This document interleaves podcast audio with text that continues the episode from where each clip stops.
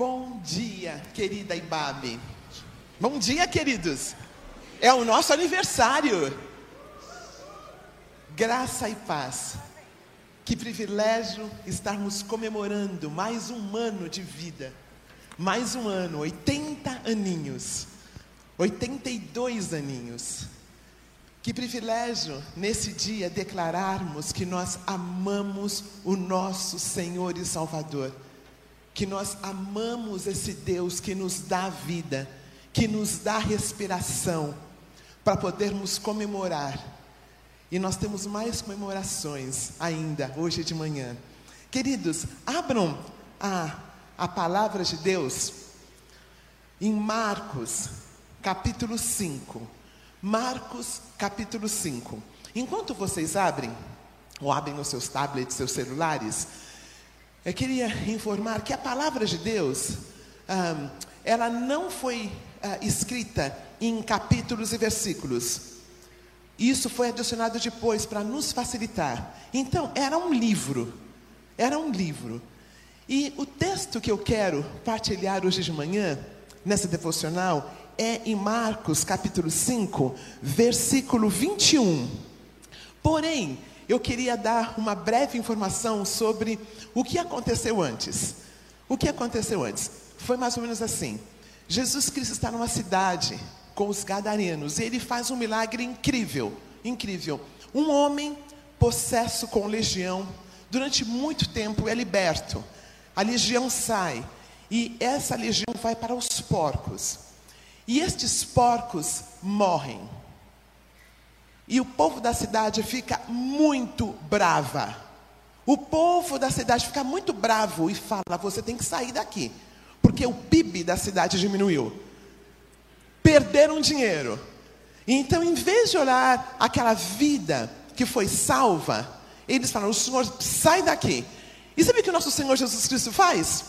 Sai não usa de nenhuma prerrogativa, ele sai. E aí a palavra de Deus diz que ele vai para o outro lado daquele lugar.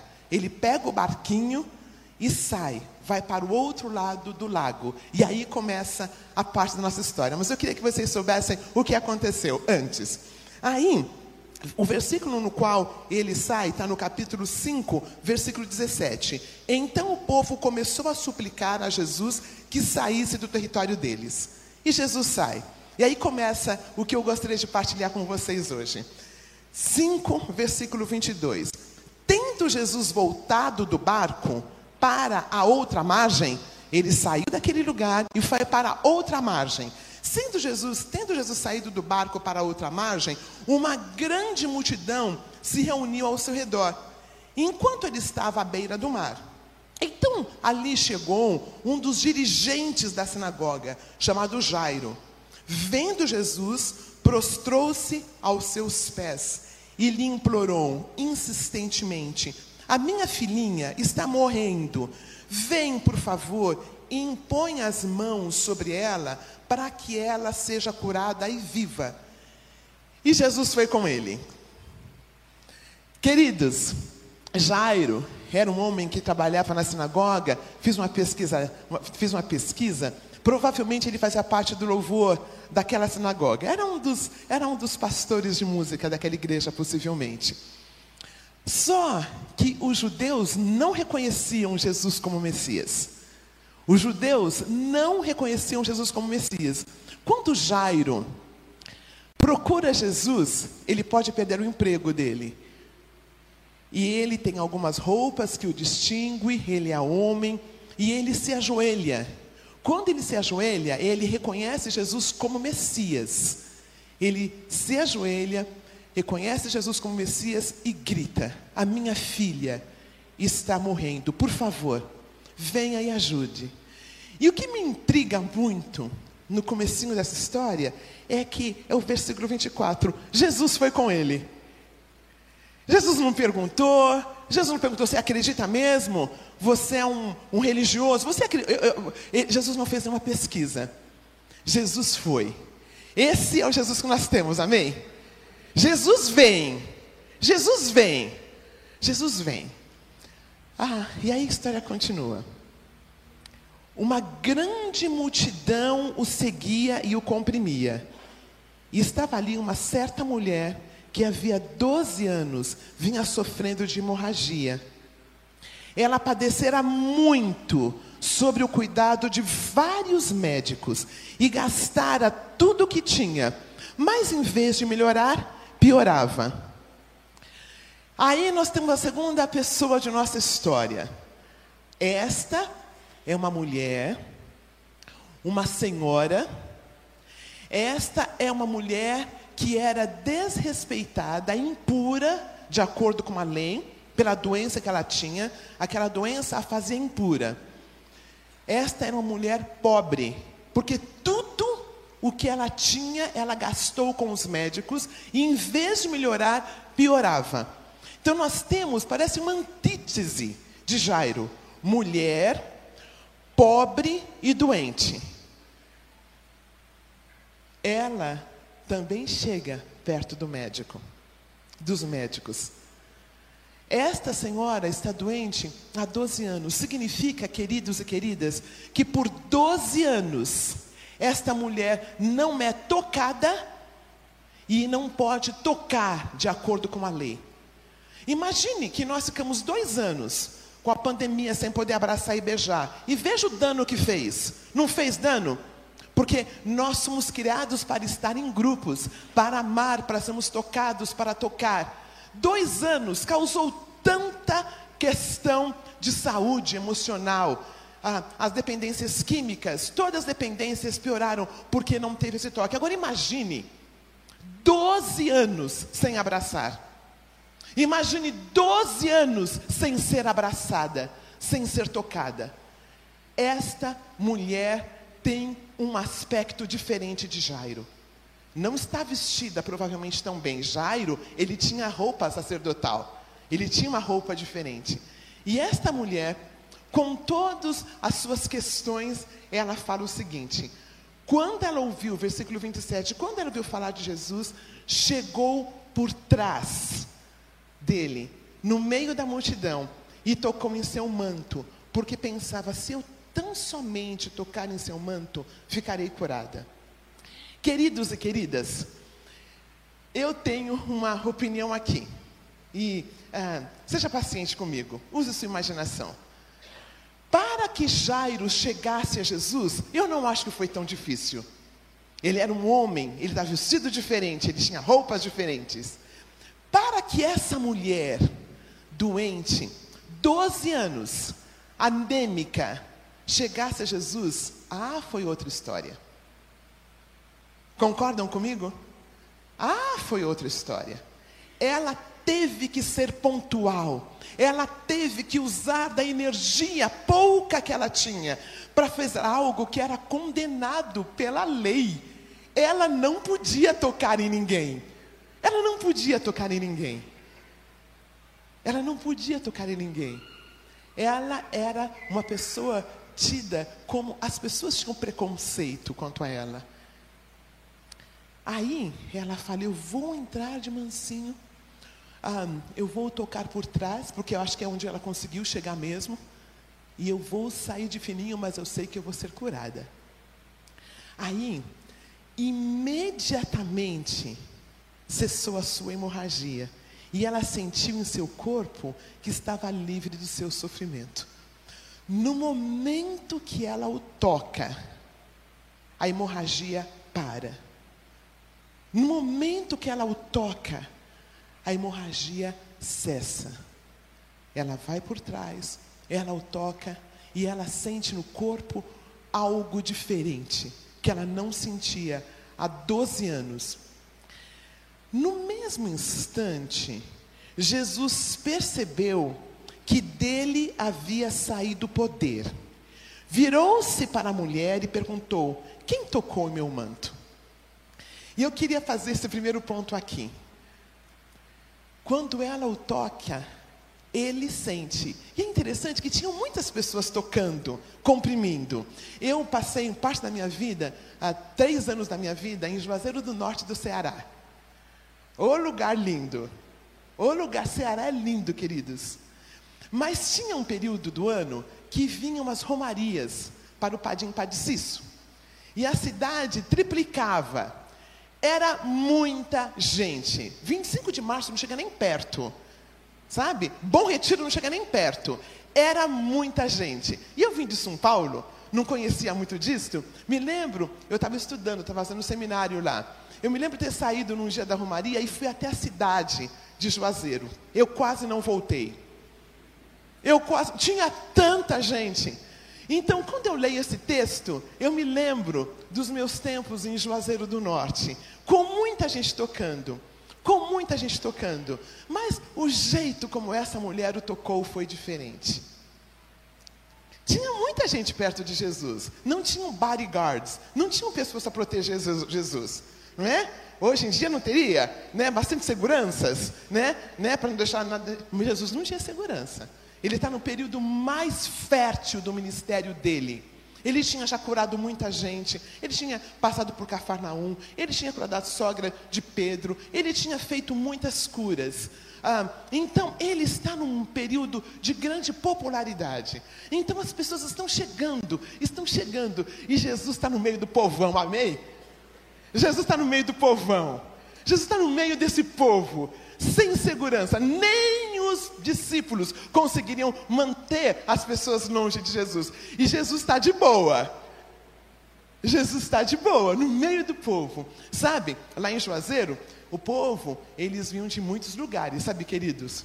Então, o desodorante vencia, sabe? O desodorante vencia, sabe?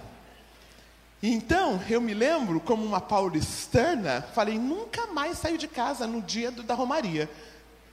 Quero ficar longe. Né? Jovem, fazendo seminário, 19 anos, 18 anos. Jesus, no meio desse povo, está ali de boa. E aí, ele demora um tempo, porque ele quer saber quem tocou. Imagina os discípulos, Jesus, como assim? Quem, quem te tocou? Quem não está te tocando? Olha a muvuca que está aqui.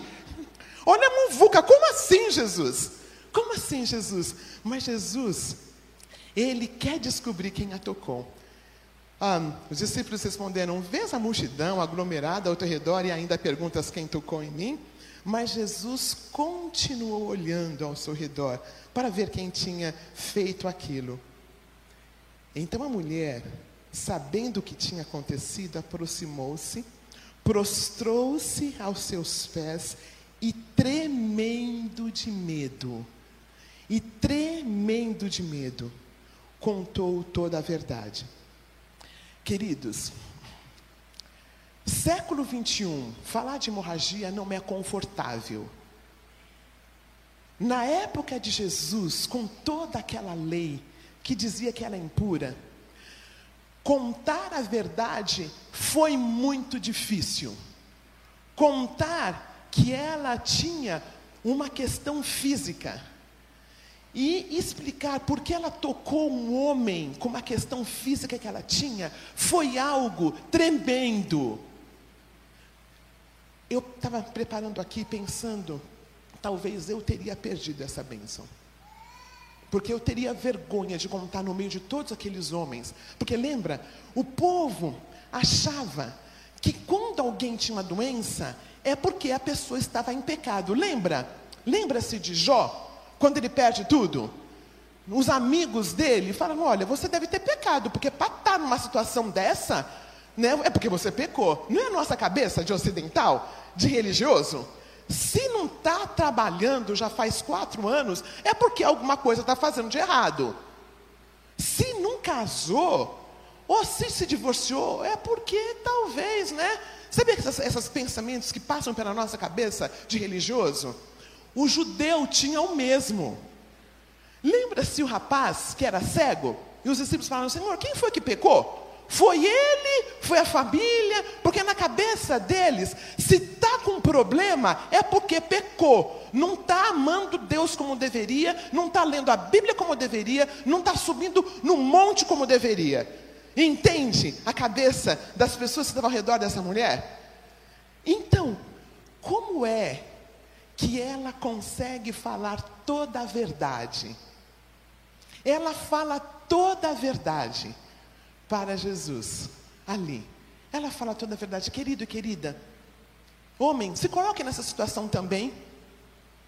Você falaria toda a verdade? Querido e querida, para quem você fala toda a verdade?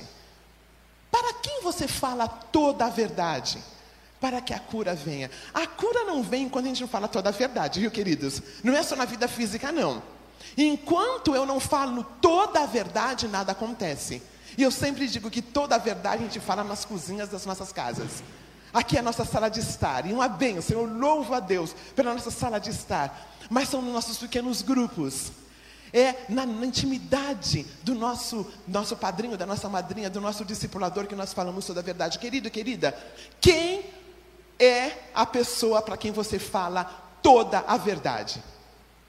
Essa mulher, frágil, machucada pela vida, 12 anos sangrando, ela fala toda a verdade. Naquele lugar, possivelmente homens machistas também, certo? Possivelmente homens machistas, homens que tinham uma ideia de que se ela tivesse assim, ela nunca podia tocar nesse homem chamado Jesus Cristo. Mas Jesus, então a mulher sabendo disso, contou, versículo 34. Aí ele disse: Filha, a sua fé a curou. Vá em paz e fique livre do seu sofrimento. Queridos, queridos e queridas, essa palavra, filha, ela ecoa nos nossos corações.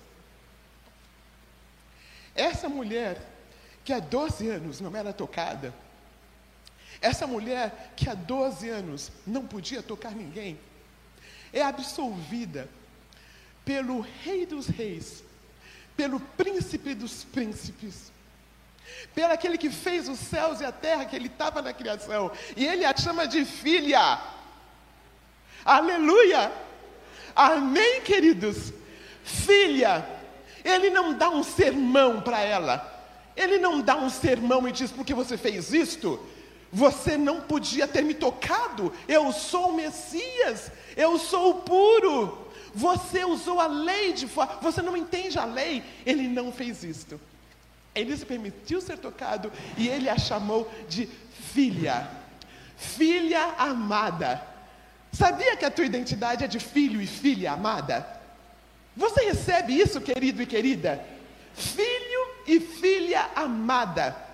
O que nos define não são nossas áreas de recuperação, é quem Deus diz que nós somos. Filho e filha amada. Não importa o que você tem no corpo, não importa a dor da alma que você está passando, Deus te chama de filho, Deus te chama de filha.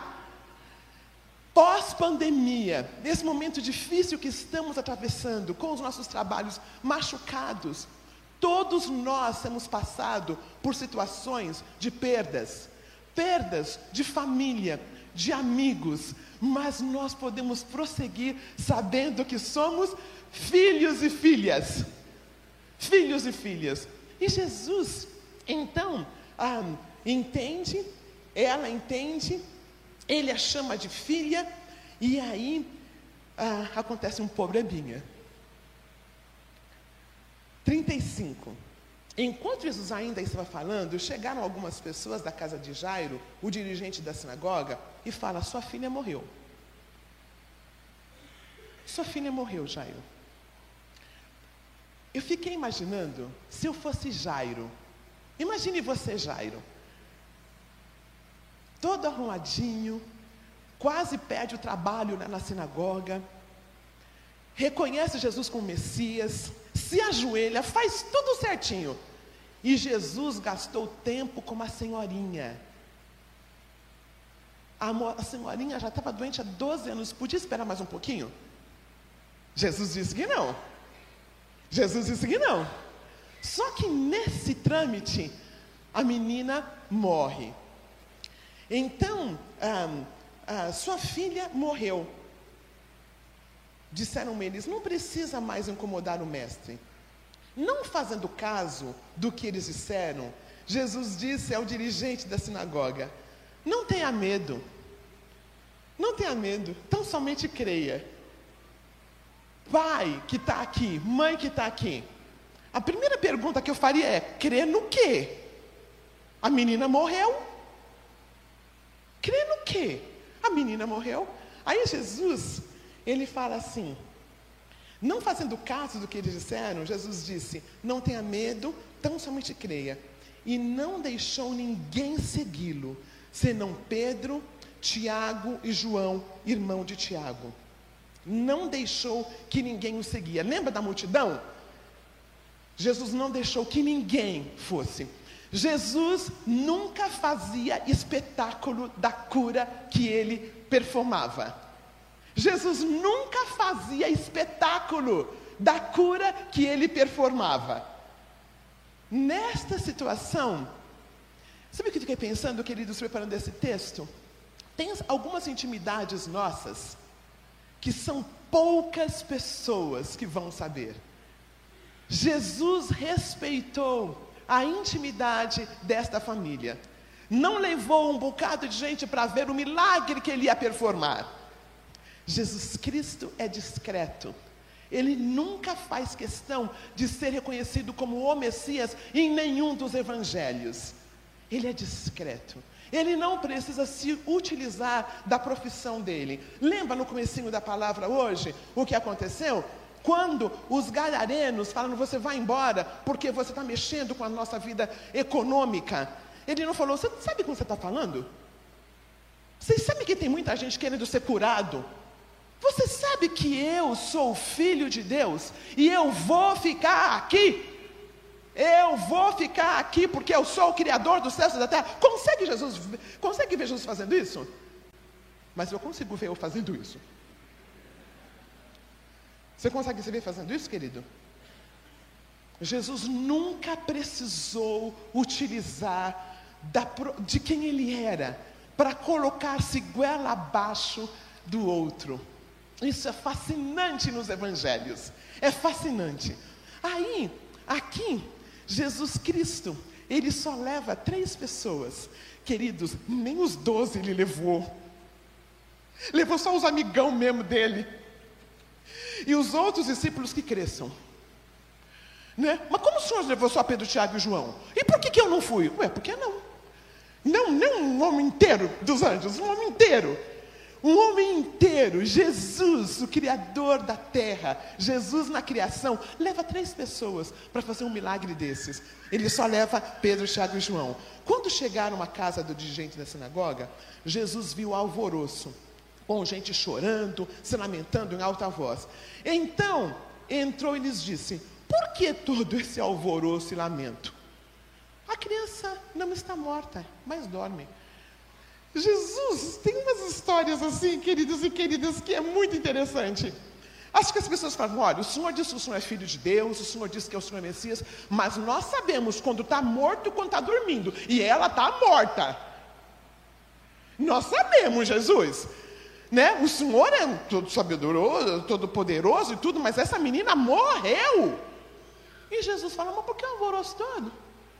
Por que a confusão toda? Tinha umas carpideiras, sabe, queridas? Queridos e queridas, eles é uma menina muito querida.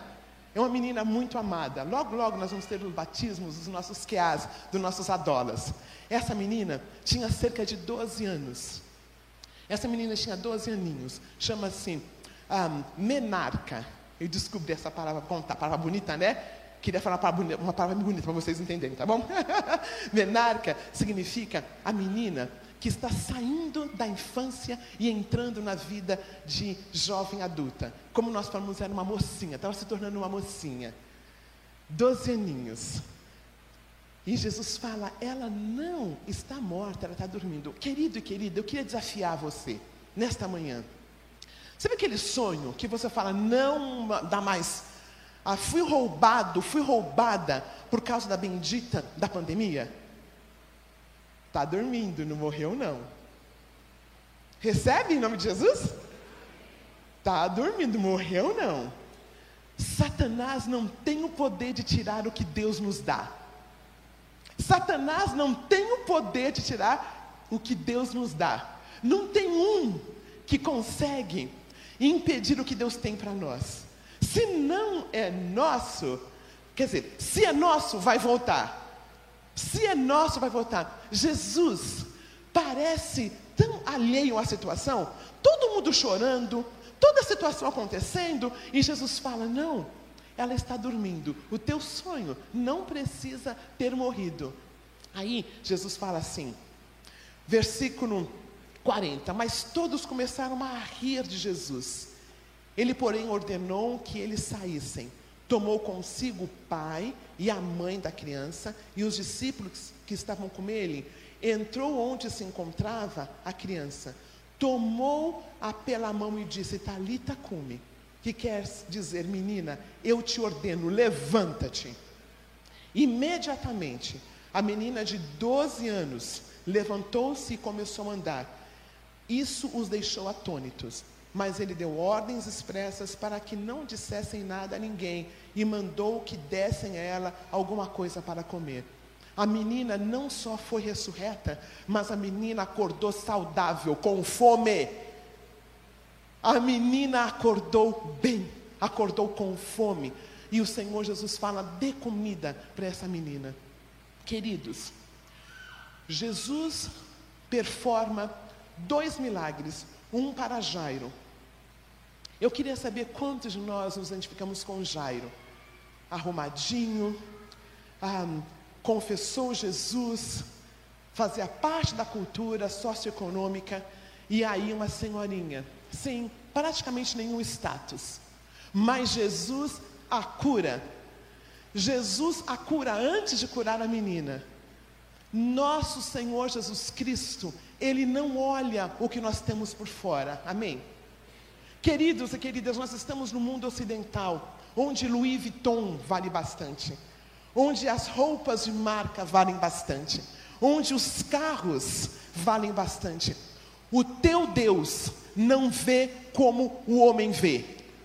O teu Deus olha para um Jairo da sinagoga e ele não fala, eu tenho que curar logo essa menina, porque aí o povo religioso reconhece que eu sou Jesus. Ele não faz, ele não se vende. Jesus não se vende, ele não se vende, ele amou Jairo, ele cuidou da filha de Jairo no tempo dele e do jeito dele. Porque se você perceber, não dá tempo lá, se você perceber, quando Jairo fala para Jesus, você fala assim: Jesus, você não pode colocar a mão nela, dá uma olhadinha, bem rapidinho. No versículo, no versículo 5, versículo. Um, versículo 23. Vem, por favor, e impõe as mãos sobre ela. Jairo se achava, tá? Ah, respeitosamente, Jairo, Senhor, olha, o senhor pode fazer, eu já te adorei mesmo e tal. Ah, pode fazer isso? Olha só o que Jesus faz no versículo 41. A sensação que eu tenho é que Jesus dá uma olhadinha para Jairo e tomou-a pela mão. Tipo assim, Jairo, posso curar do meu jeito? Glória a Deus. Posso curar do meu jeito? Quantos de nós nos identificamos com Jairo? Todos nós, por mais simples que sejamos, temos um momento Jairo. Temos ou não temos? Seja honesto. Todos temos nosso momento Jairo. E todos os homens e mulheres aqui têm um momento desta senhora que a gente não sabe o nome. Todos nós temos um momento que há 12 anos a gente está sofrendo não sei lá com o quê.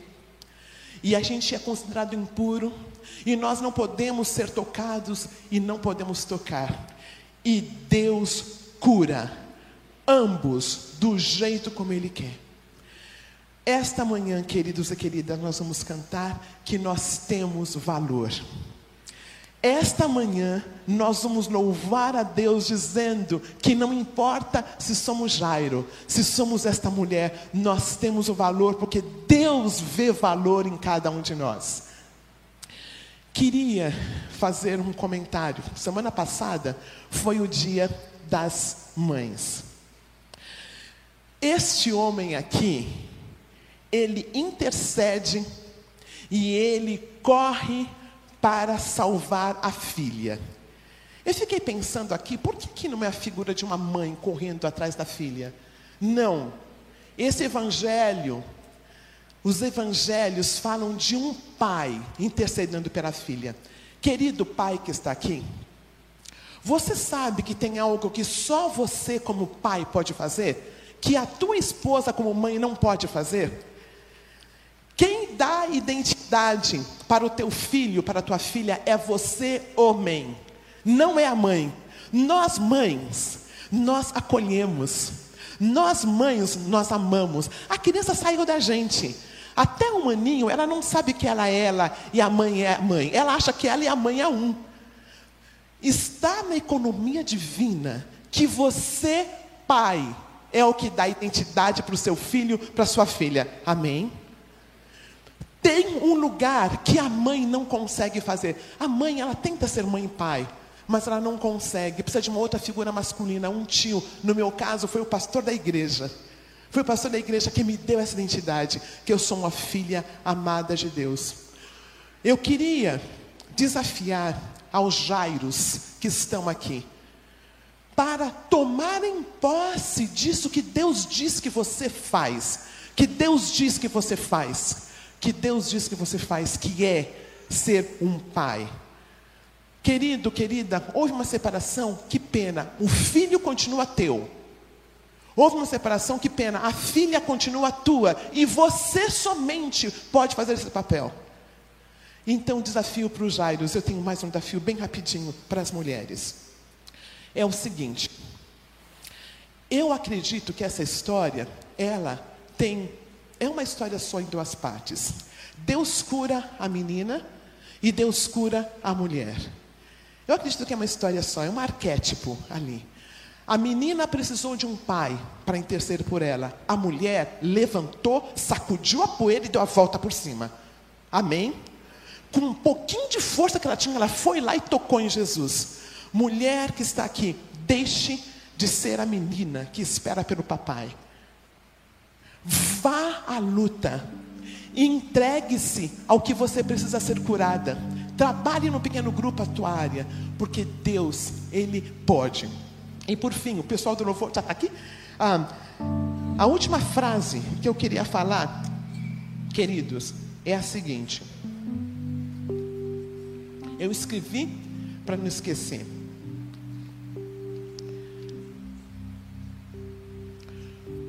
Cuidado com a multidão. Cuidado com a multidão. Foi a multidão da cidade dos Gadarenos que suplicou para que Jesus saísse do território deles. Foi a multidão que retardou a cura da mulher. Foi a multidão que Jesus evitou presenciar a cura da menina. Jesus gosta de intimidade. Jesus gosta de intimidade. Venha na nossa sala de estar. Venha nos nossos cultos abençoados, mas procure um lugar pequeno para você tocar Jesus. Procure um lugar pequeno de intimidade, porque nós usamos disso. Que a graça e a paz do nosso Senhor Jesus Cristo continue se fazendo presente em nossas vidas. Amém.